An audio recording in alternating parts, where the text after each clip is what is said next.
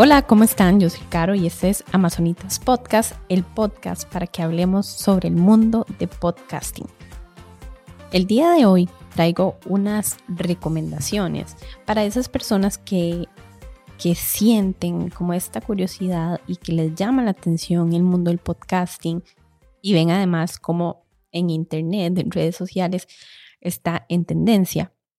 desde hace ya bastantes años, pero ahorita está una tendencia muy fuerte de ver a otros creadores de contenido usar el super micrófono y, estar compartiendo su mensaje por medio de un podcast. Entonces, como cualquier otra tendencia, nos, llama la atención y nos gustaría, más que todo, si pensamos que somos personas que tenemos bastante elocuencia o que podemos hablar mucho de un tema que nos apasiona, entonces nos visualizamos y pensamos que tal vez nosotros podríamos tener nuestro propio podcast.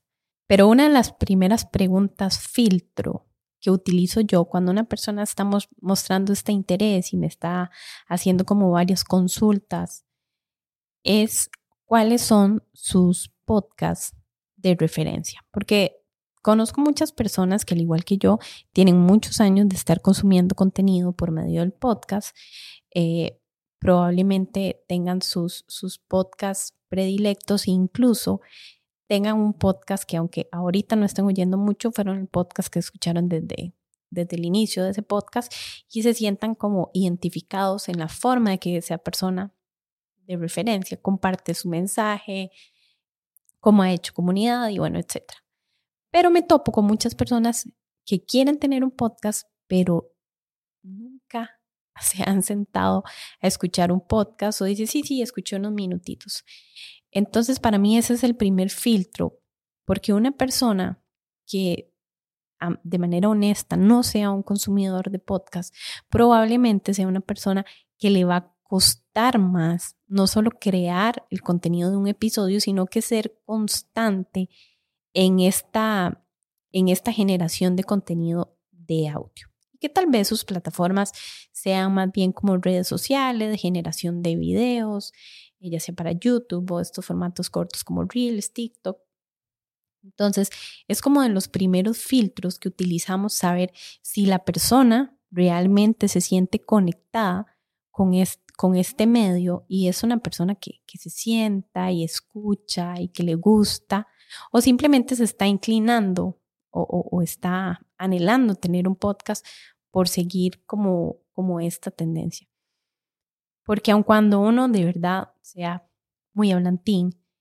depende del tema que esté desarrollando, puede ser que se quede muy pronto sin el contenido que compartir y además sin una buena estrategia, que era la otra recomendación, cuando uno monta una estrategia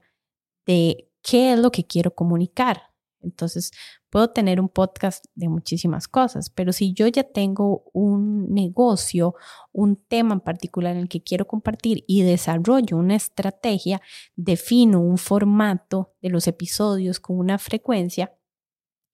yo ya sé que probablemente si a mí no, no puedo mantener como una conversación muy larga o que yo sienta que no estoy divagando, Probablemente yo puedo hacer un formato que sean 10, 12 minutos en el que pueda hablar de una manera interesante, coherente de un tema y, eh, y pueda entonces dividir mis episodios en esa cantidad de minutos, siempre teniendo una estrategia de comunicación. Pero bueno, como les decía, muchas veces en el primer filtro se quedan muchas personas que si sinceramente a, este punto no han sido consumidores de formato audio como podcast, probablemente se les vaya a dificultar más desarrollar contenido por medio de, la, de audio. Y además si no tienen estos referentes, incluso para saber si uno habla de un tema, puede buscar en, los diferentes, las diferentes plataformas como Spotify, puede poner el tema mm, crianza y puede encontrarse que hay, que hay podcasts, que hay podcasters que lo desarrollan, ya sea por su, por su preparación o por su propia experiencia, que tal vez no conectan con lo que yo ando buscando de referente. Entonces, ya sé que esta persona no sería mi referente y lejos de juzgar, ya sé qué es lo que dice, que con lo que yo no conecto y esto yo no lo diría, yo no lo usaría de esa forma, pero si encuentro una persona que sí me sirva de norte, pues no para copiarle el contenido, pero sí para tener una referencia de cómo me gustaría a mí hablar y conectar con mi, con mi comunidad por medio de este mensaje, que probablemente sea muy parecido, pero yo que también soy creador de contenido, voy a desarrollarlo de un tema muy personal, pero ya sé que sí y que no. Entonces, esta es la invitación de hoy,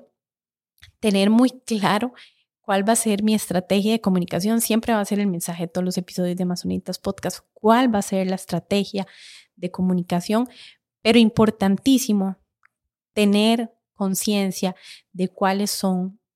los podcasts que tenemos de referencia principalmente en nuestro nicho. Ahora, si nunca he escuchado y igual me gustaría tener un podcast, pues no pasa nada. Probablemente es un poco más difícil, pero no pasa nada. Pero podemos empezar, como les decía, en buscar podcast de ese tema del que nosotros queremos compartir y entonces sí, ver cuáles son los que se parecerían a lo que nosotros queremos desarrollar y cuáles definitivamente no se parecen